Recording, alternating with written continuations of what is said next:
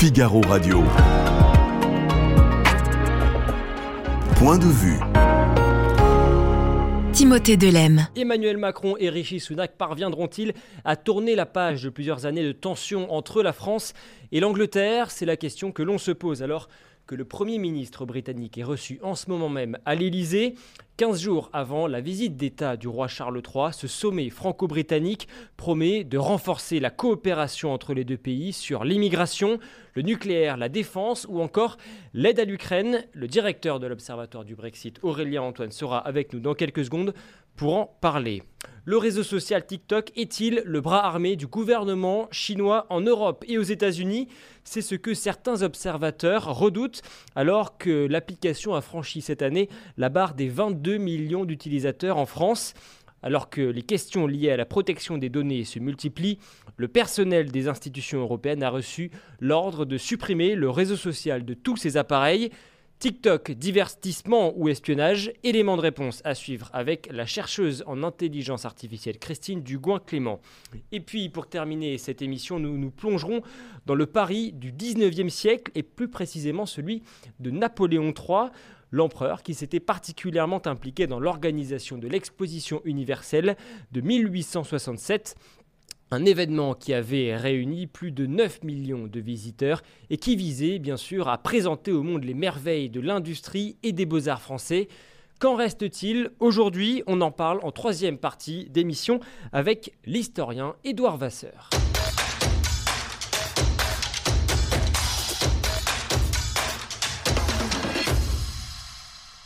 Aurélien Antoine, merci beaucoup d'être avec nous dans, Point de vue. Vous êtes professeur des universités, directeur de l'Observatoire du Brexit. Euh, Aurélien Antoine, pour commencer, quel état des lieux dressez-vous euh, avant ce sommet franco-britannique dans les relations entre la France et l'Angleterre Je dis bien avant la visite de, Rishi Sunak à l'Élysée? Avant la venue de Rishi Sunak, on avait déjà vu que euh, le président Emmanuel Macron et le Premier ministre britannique avait noué des contacts plutôt euh, euh, cordiaux hein, lors des précédentes rencontres internationales, lors de la, COP 27 ou lors du G20. Euh, ils ont une certaine proximité et tout cela tranche déjà d'un point de vue personnel avec les relations compliquées qu'il y avait pu y avoir entre Emmanuel Macron et, Boris Johnson. Donc en amont, les choses paraissaient peut-être mieux engagées. C'est vrai qu'on a en tête ces, déclarations de, Boris Johnson, en tout cas ces relations assez houleuses, également euh, les relations de, les, déclarations pardon de la prédécesseur de, Rishi Sunak, Liz Truss, qui, n'avait pas souhaité dire si euh, le, président français était un ami ou un ennemi. Euh, avec Rishi Sunak, les, relations entre les deux pays ont pris un nouvel élan. Alors je ne sais pas si elles prennent un nouvel élan. En revanche, elles reviennent dans la conformité de relations qui avaient été quand même relativement bonnes et même très bonnes euh, par le passé. Euh, les, relations se sont dégradées euh, avec le Brexit comme avec l'ensemble des nations appartenant à l'Union européenne. Et puis, du fait de la personnalité d'individus comme Boris Johnson ou Liz Truss, dont on sait qu'elle n'aura été qu'une comète dans le paysage politique britannique, du moins jusqu'à maintenant. Donc c'est peut-être plus un retour à la normale qu'il faudrait évoquer. Alors en tous les cas, l'une des sources de tension ces dernières années entre les deux pays concerne bien évidemment la lutte contre l'immigration euh, clandestine. Euh, les deux dirigeants ont, annoncé avoir conclu un, accord sur le, sur le sujet. On écoute ce que disait euh, Emmanuel Macron depuis l'Elysée aux côtés de son homologue britannique. Nous avons aujourd'hui décidé de continuer en ce sens de manière très opérationnelle, concrète et conscient du caractère partagé de notre responsabilité. Et à cet égard, ce que nous avons décidé, euh, justement, d'une coordination renforcée euh, de nos activités, de nouvelles initiatives, nous oblige l'un et l'autre. Et il s'agit pour nous d'agir ensemble dans un cadre tellement partagé, mais nous l'avons dit aussi, de pouvoir le faire avec l'ensemble des Européens qui euh, sont concernés par les transits et le passage de ces migrants, et avec certains pays depuis lesquels sont organisés les trafics. Alors, une coordination euh, renforcée évoquée par Emmanuel Macron. Euh, de quelle coordination parle-t-il? Alors, il y a déjà eu des pistes hein, qui avaient été engagées, notamment euh, sur euh, l'aide financière qui avait été apportée par le Royaume-Uni aux gardes-côtes français pour prendre en charge, évidemment, les, migrants et ces, fameux bateaux. Après, concrètement, il va falloir voir ce qui, peut être fait. Alors, le dialogue euh, peut s'avérer parfois difficile parce que Rishi Sunak, euh, c'est une chose, mais Suella Braverman, la, ministre de l'Intérieur britannique, est assez euh, et il y a quand même dans un discours récurrent, il y a un peu une ambivalence du gouvernement britannique sur le fait que, bon, on accuse parfois un peu les Français euh, de laxisme. Donc on peut considérer qu'il peut y avoir des échanges d'informations, des coopérations toujours plus étroites avec entre les autorités, entre, entre les forces de police. Mais ce qu'il faut avoir aussi en tête, c'est que la perception française et britannique peut un peu diverger. On l'a entendu dans l'extrait que vous avez passé. Euh, Emmanuel Macron insiste bien sur le fait que c'est une question qu'il faut euh, traiter aussi avec l'Union européenne, l'ensemble des partenaires européens.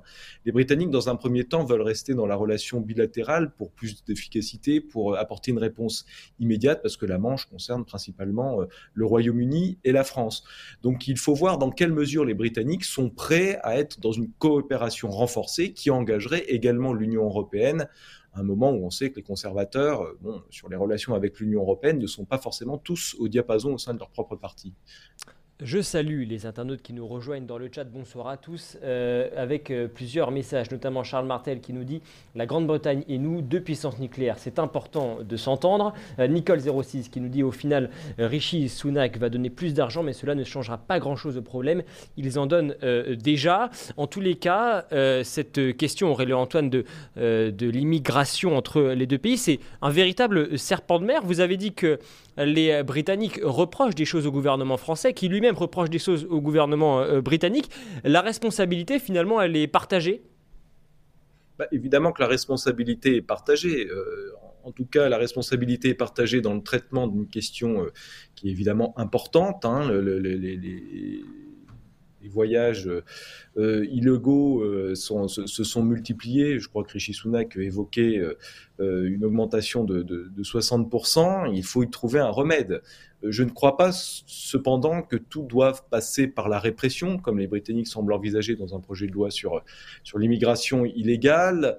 Il faut sans doute passer aussi par euh, un, effectivement un partage de, de, l'effort euh, de solidarité vis-à-vis de certains migrants dont la situation est parfois absolument euh, terrible et qui, de toute façon, s'ils souhaitent passer, feront tout pour y arriver. Donc il faut trouver des solutions qui soient aussi différente que la simple répression, qui est certes très, très électoraliste, notamment du côté euh, britannique euh, en ce moment, mais qui ne réglera pas le problème de façon structurelle. Ce sont surtout les passeurs qu'il faut neutraliser, nous dit euh, Charles Martel. Est-ce que vous pensez que cet accord est-il le bon? Est-ce qu'il est à même de lutter notamment, effectivement, contre les, les réseaux de passeurs, comme le dit Charles Martel? Notre internaute, je précise. Oui, oui, bien sûr. Oui, j'imagine que, nous n'avons pas eu euh, il, est évident qu'on peut toujours renforcer les processus, les, décisions de nature euh, sanctionnatrice. Euh, et encore une fois, hein, ça se traduit aussi dans le projet de loi britannique que j'évoquais tout à l'heure. Il faut évidemment euh, attaquer les, les, les, les, passeurs qui se font euh, en plus de l'argent sur de façon tout à fait inhumaine, mais c'est des problématiques qui sont en, fait beaucoup plus larges. il faut d'abord trouver les motifs de, de, de, ces migrations. On les connaît, souvent elles sont politiques, mais elles pourront demain, et ça commence déjà aujourd'hui, être de nature environnementale. Donc c'est aussi sur ces points de départ qu'il faudra agir. Ensuite, comme je le disais, euh, envisager une répartition de, de, la, charge migratoire entre différents États et ça nécessite une relation très proche et pas de décision unilatérale comme on, en peut, on a pu en voir effectivement du, de, l'Allemagne, du Royaume-Uni. Et c'est un travail qui doit se faire aussi au sein euh, de l'Union européenne, puisqu'avec nos partenaires, c'est ainsi que l'on pourra dialoguer le, plus facilement possible. Évidemment, il faut attaquer ceux qui euh, se font de, de l'argent sur ce type de, déplacement de population de façon, encore une fois, tout à fait inhumaine, mais ce n'est pas la seule réponse et ce n'est pas par cette seule réponse que l'on réglera le problème. Rishi Sunak a l'air honnête dans son attitude, nous dit, euh, nous un, internaute. Euh, encore un, dernier mot sur ces questions euh, migratoires. Est-ce que le gouvernement britannique, qui a donc annoncé cette semaine, mardi dernier, un projet de loi contre l'immigration illégale qui prévoit donc d'interdire à ceux qui arrivent par la Manche de demander l'asile sur le, Royaume-Uni, est-ce que l'on doit y voir un, revirement de, de Rishi Sunak qui est plutôt connu pour son libéralisme sur, sur cette question? Alors, il faut se référer à la situation de la politique intérieure britannique. Euh, Rishi Sunak euh, euh, apparaît effectivement plus en phase avec certains objectifs de, ses partenaires européens, mais il doit donner des gages à la frange droite du Parti conservateur et forcer d'admettre que ça se traduit par une politique, la poursuite d'une politique migratoire euh, qui, euh, qui, est, assez stricte, mais cela relève du programme du Parti conservateur. On oublie trop souvent de le dire dans les commentaires politiques sur le Royaume-Uni, mais le parti est lié euh, par les promesses électorales qu'il a pu faire dans son, son programme électoral pour s'assurer du soutien de sa majorité parlementaire et notamment aussi de pouvoir euh, faire passer des projets euh, vis-à-vis de la seconde chambre, la chambre des lords. On oublie cette dimension institutionnelle, elle est importante. Euh, Boris Johnson avait fait cette promesse d'un droit de l'immigration beaucoup plus restrictif et il ne fait qu'appliquer le programme. Il faut quand même pas oublier que Rishi Sunak n'a pas été élu, enfin il est élu, il est membre du Parlement, mais il n'a pas été désigné Premier ministre, et donc il doit, quand, il doit être tributaire de ce que ses troupes attendent de lui. Et là-dessus, il a pas forcément, personnellement peut-être forcé au revirement pour lui, mais pas vis-à-vis de son parti. Alors juste avant euh, ce sommet franco-britannique, le, Premier ministre Rishi Sunak a accordé un entretien exclusif euh, au, Figaro euh, à notre correspondant à Londres Arnaud Lagrange. Il dit notamment La France est le pays d'Europe avec lequel nous collaborons le plus en matière de défense et de sécurité. C'est vrai que si Rishi Sunak insiste beaucoup sur cette question migratoire, côté français, Emmanuel Macron plaide également pour une coopération renforcée en matière de sécurité. Est-ce que l'on peut attendre également des avancées euh, sur ce, sur ce dossier-là alors, ce qu'on peut là aussi attendre, c'est un peu un retour à une relation plus apaisée après l'affaire du, du, du, AUKUS, hein, qui euh, avait conduit à ce que euh, l'Australie eh ben, décommande des, des, des, des contrats militaires avec la, la France. Est-ce que vous pensez que cette affaire AUKUS appartient au passé aujourd'hui? Je, pense, je pense que oui, mais il faudra quand même des actes concrets au niveau de, la défense pour que euh, on relance un processus euh, qui euh, tient largement des accords de Lancaster House de, 2010, renouvelés par d'autres sommets, notamment en 2018. Et il faudrait sans doute donner un, nouvel élan. Je pense notamment à un certain nombre de problématiques qui sont nouvelles, l'intelligence artificielle, la cybersécurité, sans doute approfondir ces questions-là. Et puis, je crois que dans le cadre de la... De, de la guerre euh, euh, russo-ukrainienne, euh, il y a tout intérêt à, renforcer cette, collaboration et notamment sur la stratégie à adopter sur la livraison d'un certain nombre d'armes. Et justement, sur ce, conflit ukrainien, c'est l'un des autres enjeux qu'ont forcément abordé Emmanuel Macron et Rishi Sunak aujourd'hui. Comment, comment renforcer effectivement cette, collaboration sur le transfert d'armes, sur la, formation des militaires ukrainiens, par exemple Que peuvent faire les deux pays en ce sens? Écoutez, je suis suis pas membre de l'état-major français ou britannique. Euh, c'est difficile concrètement de pouvoir vous répondre. Je ne suis pas spécialiste de, des questions euh, militaires. Il est évident que bon, on peut assurer des coordinations sur euh, sur les formateurs auprès des, des, soldats ukrainiens, de partager l'effort. Je crois que aussi bien financier, du matériel et effectivement des, des formateurs à envoyer en, en, Ukraine. Mais tout cela évidemment relève d'un accord qui dépasse largement les seules relations françaises D'un point de vue économique maintenant, est-ce que vous diriez qu'avec le, Brexit, le rapport de force entre les deux nations a changé? Alors, c'est les rapports diplomatiques qui ont véritablement, euh, véritablement changé. Hein. On a eu un certain nombre de contentieux majeurs, euh, avec beaucoup de manipulations politiciennes, notamment du côté de Boris Johnson, et, même encore hein, sur, sur, sur d'autres aspects, ça s'est poursuivi. Mais on peut considérer qu'il y a une forme quand même de, de, poursuite à tout prix de parvenir à des accords. On l'a vu avec le protocole nord-irlandais qui semble avoir trouvé une première issue avec l'accord de Windsor euh, du, du, fin du mois de fin du mois de février. en termes de rapport de force, la France, évidemment dépendante aussi de sa place au sein de l'Union européenne et elle doit se positionner aussi en fonction de ses, partenaires européens. Et c'est bien ce que l'on a vu hein, dans l'extrait que vous avez passé sur les paroles d'Emmanuel Macron en matière euh, d'immigration.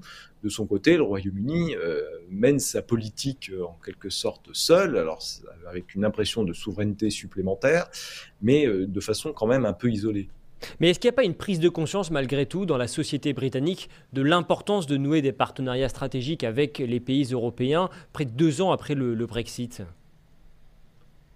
C'est certain, c'est certain, et je pense que dans les discussions entre Rishi Sunak et Emmanuel Macron, la question de la, zone Indo-Pacifique sera abordée, de même que la question de la présence des, Européens en Afrique, alors que l'on sait que la, Russie et, la Chine sont, sont, de plus en plus présentes sur, dans ce, continent.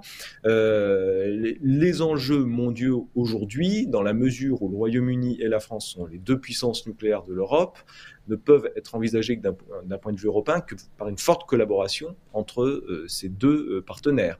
Ce qui sera intéressant de voir, c'est de, de, vérifier aussi comment va évoluer la stratégie de défense de l'Allemagne, hein, qui, a, qui a quand même mis un budget considérable euh, sur, euh, sur la défense. Il faudra que ces trois-là s'entendent. Et on sait qu'à l'époque euh, où le Royaume-Uni était membre de l'Union européenne, eh bien parfois les trois s'entendaient, parfois le, couple franco-britannique pouvait dominer, britannico-allemand également. Enfin, ce sont des relations à trois très subtiles qu'il faudra suivre désormais en matière de défense, puisque l'Allemagne souhaite afficher une stratégie aussi dans ce domaine-là. Merci beaucoup Aurélien Antoine d'avoir été avec nous dans, Point de vue. Je vous rappelle bien sûr à retrouver, donc je l'ai mentionné tout à l'heure, cette interview exclusive du Premier ministre britannique à retrouver bien sûr sur le Figaro.fr et puis bien sûr les points à retenir de cette rencontre entre Emmanuel Macron et Rishi Sunak. Merci encore Aurélien Antoine. Figaro Radio. Point de vue. Timothée Delem. Et si la relation entre la France et le Royaume-Uni semble se réchauffer du côté de Pékin, un nouvel acteur fait irruption sur la scène géopolitique. Ce nouvel acteur, c'est le réseau social chinois TikTok, accusé par, par certains d'être l'espion du gouvernement chinois. On en parle dans quelques secondes avec la chercheuse à l'IAE Paris-Sorbonne, Christine Dugoin-Clément. Ne bougez pas. That TikTok, uh, you know, poses a problem and an issue. And so we have concerns about that as it relates to Americans' data, collecting Americans' data, and the potential national uh, security risk. And we've been very, very clear on that. Mais pour vous donner euh, la philosophie qui est la nôtre, il ne s'agit pas de cibler une application de réseau social plutôt qu'une autre. Il s'agit d'abord, dans notre quête de souveraineté européenne en matière de numérique, d'assurer que toutes les applications qui peuvent être utilisés à haut niveau, puisqu'on parle là d'appareils d'État, puissent faire l'objet, euh, puissent avoir toutes les garanties en matière de traitement des données au sein de l'Union européenne. Christine Dugoin-Clément, merci beaucoup d'être avec nous. Vous êtes, je le disais, chercheuse à l'IAE Paris-Sorbonne et à l'Observatoire de l'intelligence artificielle de Paris 1 Panthéon-Sorbonne. Alors TikTok, ce réseau social chinois qui revendique près d'un milliard d'utilisateurs dans le monde, dont 125 millions rien que dans l'Union européenne, qui redoute eh bien, que la Chine ne l'utilise à des fins d'espionnage. Euh, est-ce qu'on peut rappeler déjà à qui appartient précisément TikTok, ce qui lui est reproché. En d'autres termes, sur quoi reposent ces soupçons d'espionnage?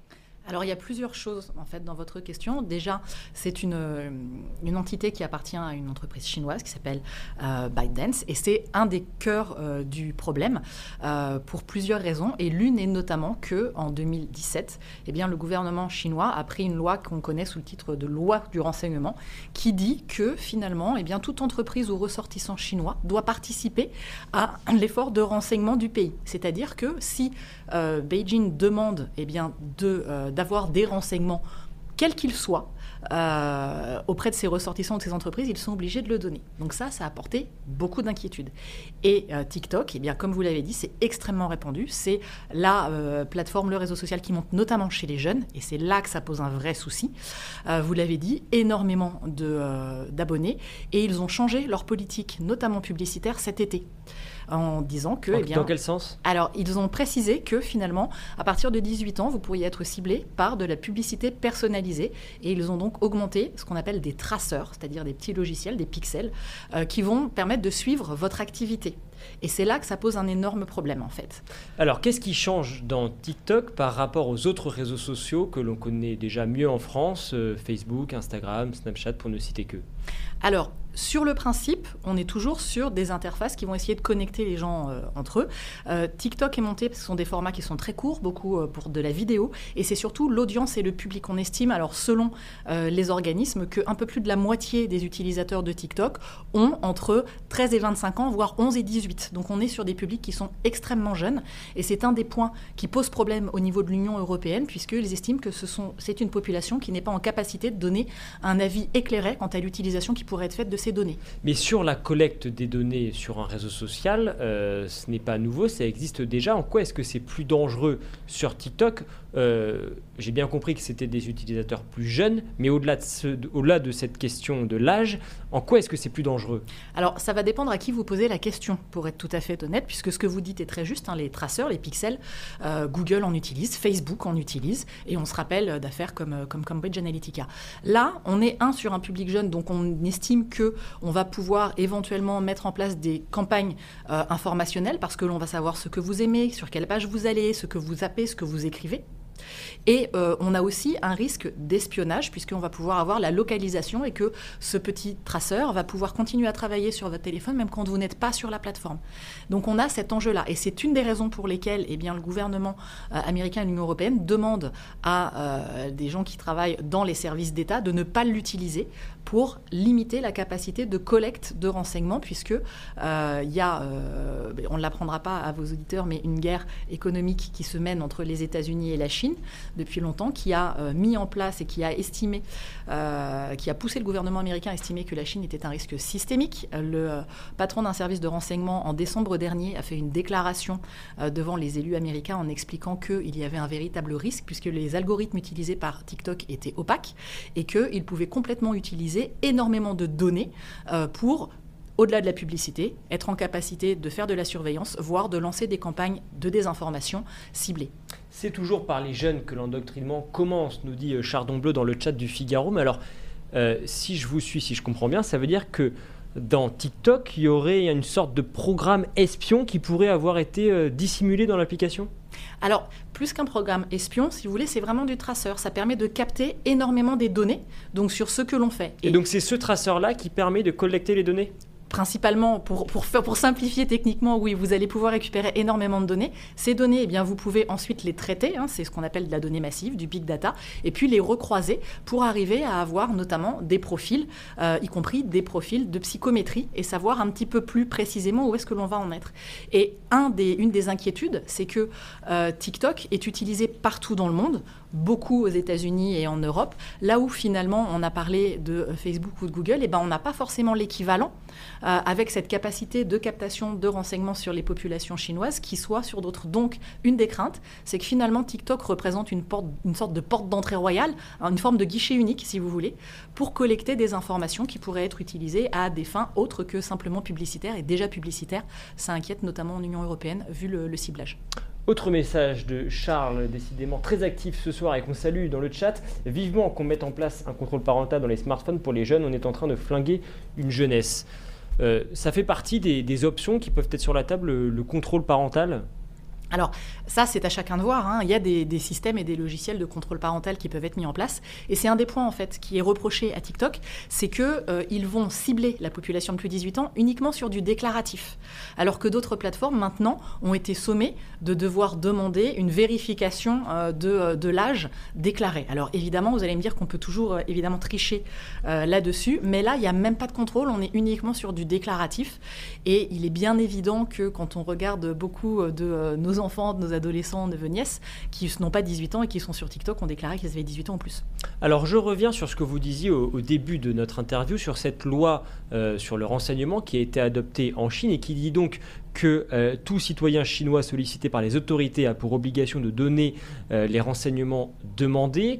Euh, c'est ce que dit cette loi précisément, c'est bien ça hein C'est que vous êtes obligé de participer à l'effort de renseignement. Donc effectivement, vous ne pouvez pas vous soustraire si on vous demande de communiquer des éléments. Mais alors pourtant, TikTok affirme précisément ne transmettre aucune donnée au gouvernement. S'il l'avait demandé, nous aurions refusé, affirment même les patrons de, l'application. Comment savoir alors s'ils disent la vérité? Eh ben, c'est bien le problème et c'est bien l'enjeu. Et au-delà de, quand bien même ils diraient la vérité, alors sorti de ce que j'expliquais rapidement tout à l'heure, c'est-à-dire que ça fait une forme de guichet unique, euh, ça reste une propriété d'une société chinoise. Donc même si euh, TikTok a essayé, et c'est pareil, ils euh, stockent leurs données maintenant sur des serveurs qui sont sur le territoire, notamment américain au cas particulier, mais ils essayent d'être le plus transparent possible. Ils expliquent qu'ils vont donner les rapports. On n'est que dans du déclaratif et ce qui est craint, c'est oui, mais si demain on vous demande où un employé de la société mère chinois a-t-il accès à ces données La réponse est oui. Dans ce cas-là, est-ce qu'il peut les récupérer? La réponse est Techniquement, oui. Donc on est vraiment dans, cette, dans cet enjeu-là, dans cette problématique-là que l'on va pouvoir récupérer. Et puis le deuxième point sur lequel on s'applique, c'est que les données qui sont collectées ne sont pas anonymisées, donc il n'y a, pas de protection de la vie privée au sens RGPD et au sens des différentes CNIL. Ce qui a valu d'ailleurs qu'il y ait différentes enquêtes qui soient ouvertes, euh, dont une seule a donné à l'heure actuelle des résultats, la CNIL, l'équivalent de la CNIL aux Pays-Bas, qui a euh, sanctionné d'une amende de quelques 750 000 euros, si je ne me trompe pas, euh, en 2021. Et alors justement, pour rassurer les gouvernements occidentaux euh, que, que, nous, que nous sommes, en tout cas les occidentaux que nous sommes, euh, les, les, dirigeants de TikTok ont affirmé prendre des mesures. Mm. Euh, quelles sont les mesures qui ont été prises pour le moment et pourquoi est-ce que cela semble pour l'instant en tout cas loin de suffire? Alors, les mesures, ça a été de dire que euh, TikTok, euh, la, branche américaine, correspondait au droit américain et que donc ils y souscrivaient pleinement. Ça a été de relocaliser les données euh, sur des serveurs, comme je disais, sur le territoire. Ça a été d'avoir des rapports et de la transparence, mais ça reste. C'est pas efficace Yes. Alors, ça peut l'être, mais le problème, c'est que ça reste une propriété de cette entreprise chinoise. Et euh, il y avait eu, à la fin de la mandature euh, Trump, euh, une tentative de bras de fer, alors qu'il s'était révélé être un échec, où avait été mis dans la balance l'interdiction de mettre les, en vente l'application TikTok sur les différentes et les majeures boutiques d'applications si la société n'était pas revendue et devenait propriété américaine. Donc, ça a été un fiasco, ça n'a pas donné de résultat.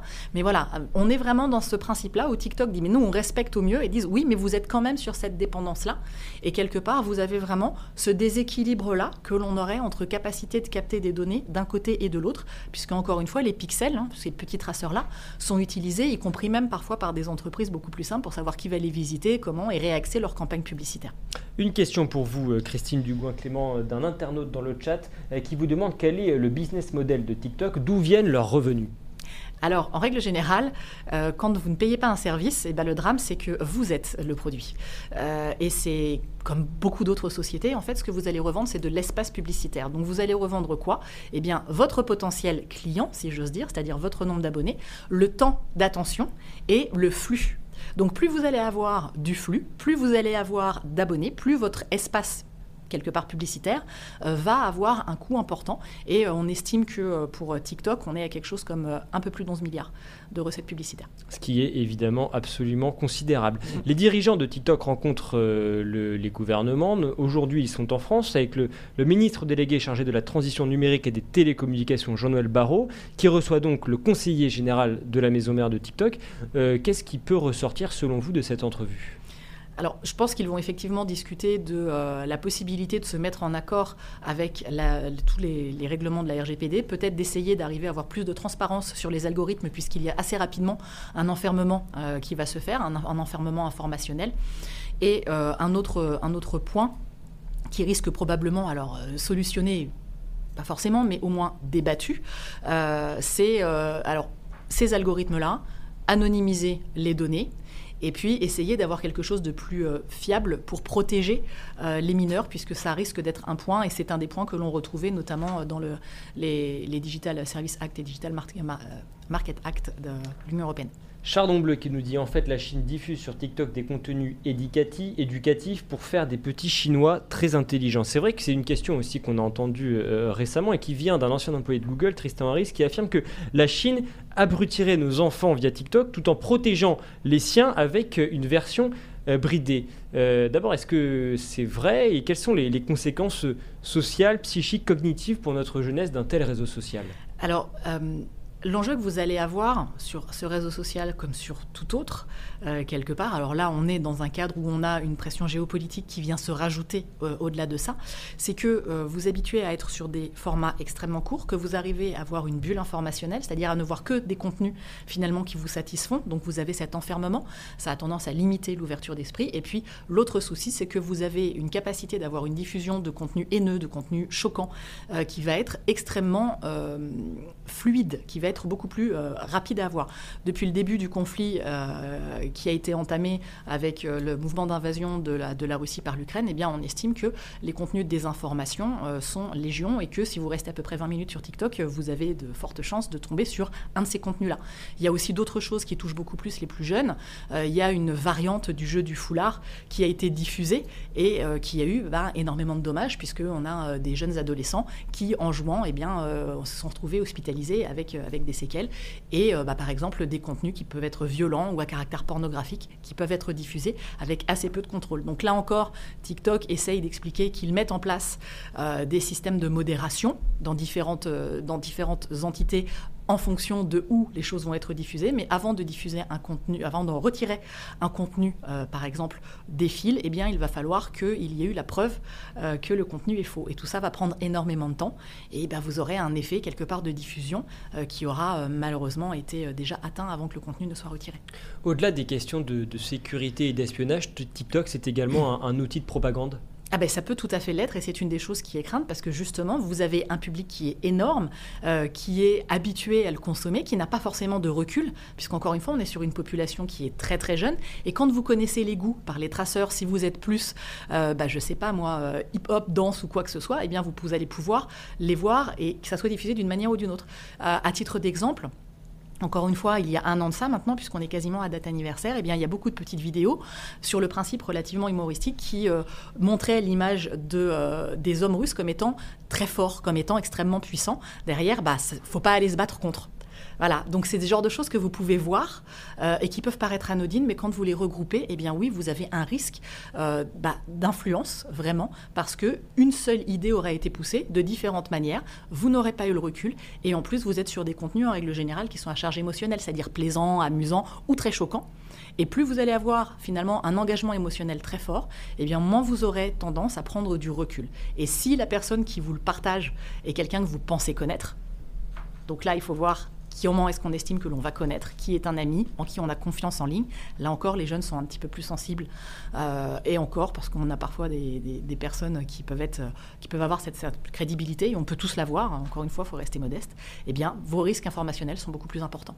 L'Europe a été incapable de créer des réseaux sociaux adaptés à notre culture, nous dit euh, euh, Chris Cross. L'Europe, justement, par la voie de la, la Commission européenne, qui a décidé d'interdire purement et simplement, on l'a dit, l'usage de TikTok sur les téléphones mobiles de ses employés euh, est-ce qu'il y a déjà eu des précédents d'interdiction d'application dans de, grandes institutions comme euh, la Commission européenne, par exemple? Alors, en fait, ce genre de démarche, il y en a eu d'autres, euh, notamment à partir de 2019, où le ministère de la Défense américain avait interdit à ses employés et aux militaires d'utiliser le réseau et de l'installer. Par ailleurs, là, on parle aussi d'une interdiction d'installer ce type de logiciel sur les téléphones portables professionnels. Sur le principe, sauf si vous faites de l'étude de réseau ou autre, on n'est pas forcément censé simplement avoir des logiciels purement de loisirs sur des outils professionnels. Donc là, on a un petit peu quelque chose qui se télescope. Par contre, euh, certains vont plus loin en demandant à ce que euh, des téléphones sur lesquels TikTok serait installé ne rentrent pas dans des enceintes. Mais vous avez d'autres enceintes qui sont sécurisées et on vous demande de ne pas rentrer avec votre téléphone portable ou vous le laissez dans une petite armoire fermée à l'entrée. Il faut interdire cette application dans toute l'Europe, nous dit un internaute. Est-ce que c'est c'est envisageable? Est-ce que c'est crédible? Est-ce que c'est possible? Est-ce que c'est souhaitable? Euh, Déjà, il y aurait la faisabilité, euh, comme vous l'avez dit, hein, un milliard euh, d'abonnés, et ça veut dire qu'il faudrait pouvoir avoir une alternative. Donc, dans ce cadre-là, et on en revient euh, quelque part à, la question de votre, interne, de votre internaute précédent, qui est de dire est-ce qu'on est en capacité de créer une plateforme qui soit concurrente, qui soit aussi crédible, et en règle générale, rien n'est plus séduisant que quelque chose que vous allez interdire de manière directe. Donc, ça pourrait faire un appel d'air. Vous pourriez avoir potentiellement un appel d'air, l'interdire de quelle manière? Maintenant, avec un petit peu de culture digitale, on arrive à contourner beaucoup choses. après, il faudrait avoir une alternative. Euh, et, voir comment cela fonctionne. après, il y a des choses qui sont assez intéressantes. Euh, Facebook, qui était, euh, alors qui reste un des, un, des, un, des, principaux réseaux sociaux, est maintenant déserté ou du moins très peu fréquenté par des jeunes parce que ce sont plus des, des, quadras qui vont l'utiliser et que bah, les enfants n'ont pas forcément envie d'être sur le même réseau social que leurs parents. Vous allez me dire, s'il faut attendre 15 ans pour que le même devienne parent et qu'on change de réseau, ça devient compliqué. Ça devient un petit peu compliqué. Mais le problème, il va être là, c'est d'avoir quelque chose qui soit suffisamment séduisant, qui puisse être mis en parallèle pour avoir quelque part un glissement d'une population sur une autre euh, et qui ait le même niveau de fluidité, de popularité, etc. Et ça ne se fait pas forcément de manière extrêmement facile, d'autant plus quand vous voulez le sécuriser.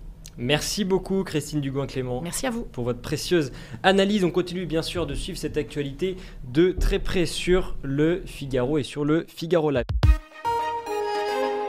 Figaro Radio. Point de vue.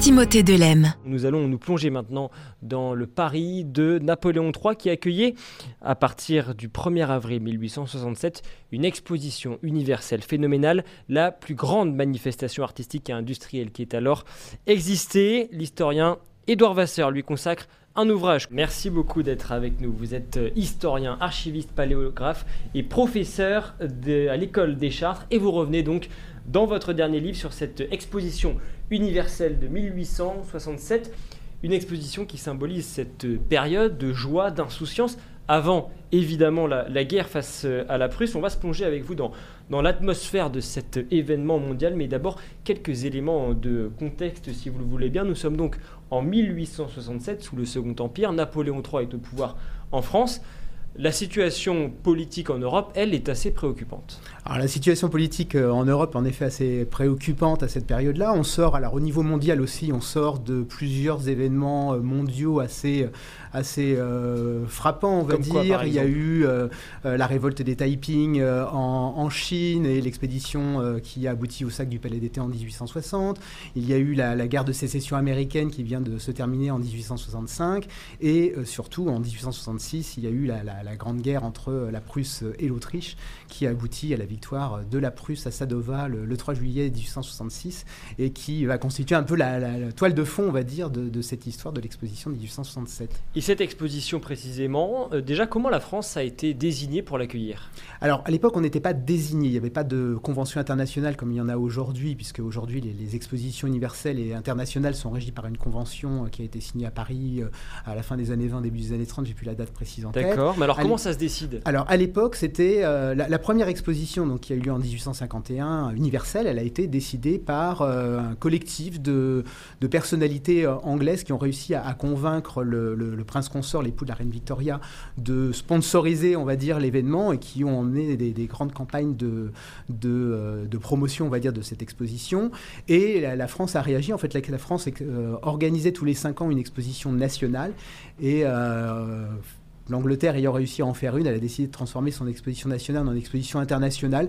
Et donc il y a une sorte de, euh, roulement qui s'est mis en place assez, assez naturellement, euh, sans qu'il y ait d'organisation euh, véritablement. Donc il n'y a pas, voilà, c'est une décision qui a été prise par le gouvernement impérial français de convoquer une nouvelle exposition et d'inviter les puissances étrangères à y participer les exposants des puissances étrangères à y participer on aurait mieux fait de postuler et d'avoir l'exposition universelle de 2025 que d'avoir les JO, nous dit euh, Chris Cross. C'est un autre débat, c'est une autre question, mais on va y revenir parce que c'est vrai que euh, ça, pose, ça pose débat, effectivement, on va y revenir, euh, mais, avant cela, on, restons d'abord sur cette expo de, 1867.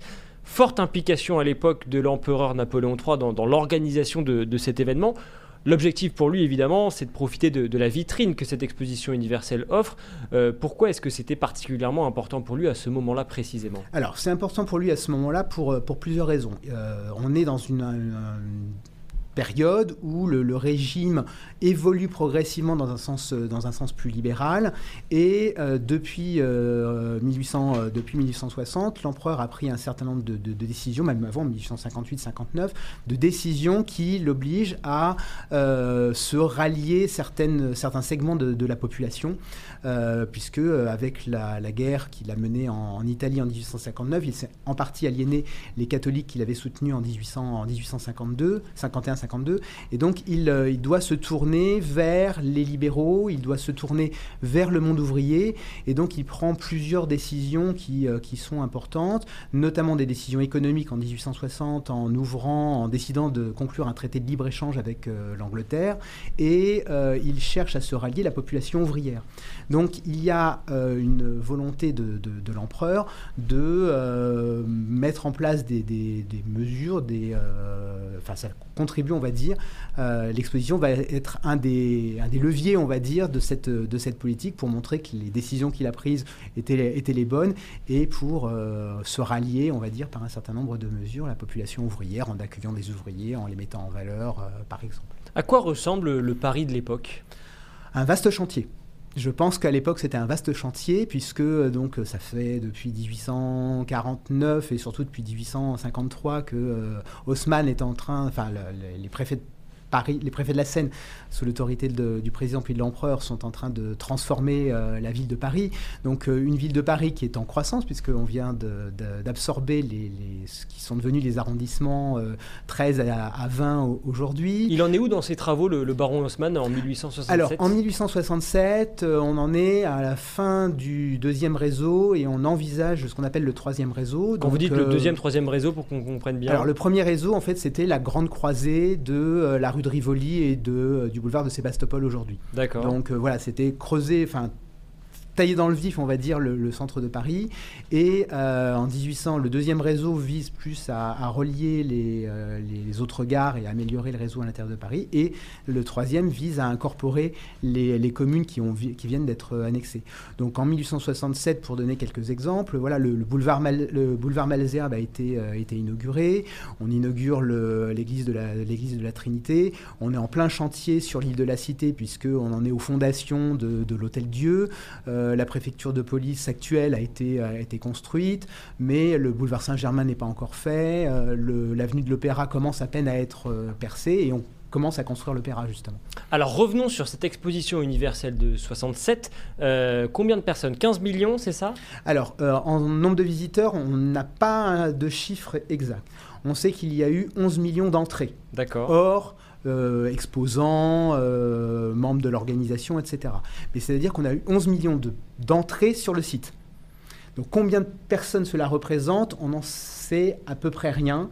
Euh, moi j'estime qu'on a dû avoir entre 8 et 9 millions de, visiteurs individuels. D'accord. Et par... un même visiteur pouvait revenir plusieurs fois et payer son billet d'entrée plusieurs fois. et parmi eux des, invités de prestige ah bah, tous les, euh, alors, il y a des invités de prestige, euh, notamment les souverains qui euh, donc, sont officiellement invités par, par l'empereur à, venir.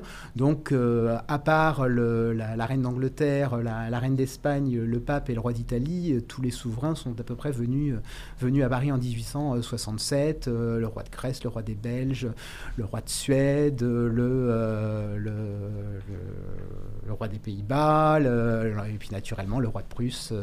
Euh, l'empereur François-Joseph, le tsar de Russie, euh, qui font partie des, principaux visiteurs, le sultan. Est-ce que aussi. certains pays se sont-ils euh, plus distingués que d'autres? Alors, ça dépend de ce qu'on appelle se distinguer. Donc, à l'époque, dans, les expositions, il y a une prime à l'organisateur qui a à peu près la moitié de, l'espace qui lui est alloué, hein, parce que tout simplement pour des facilités de communication. Euh, c'est plus facile de venir euh, à Paris quand on est euh, français que quand on est américain et encore plus japonais à l'époque. donc voilà, il y a cette prime, on va dire, à l'organisateur.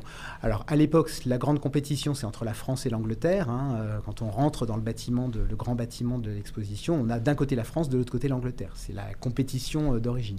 Mais euh, on va avoir d'autres pays qui vont se distinguer, alors notamment la, Prusse, hein, qui, qui, est particulièrement présente et qui marque particulièrement les, populations.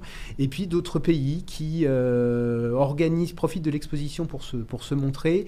Alors pays ou territoires qui sont sous suzeraineté étrangère et qui se qui trouvaient avec l'exposition l'occasion de se, de se démarquer, comme le, le, de Tunis ou le, le Pachalik d'Égypte, qui, qui sont présents, et puis naturellement le, Japon, dont c'est la, la grande entrée, on va dire, sur la scène internationale.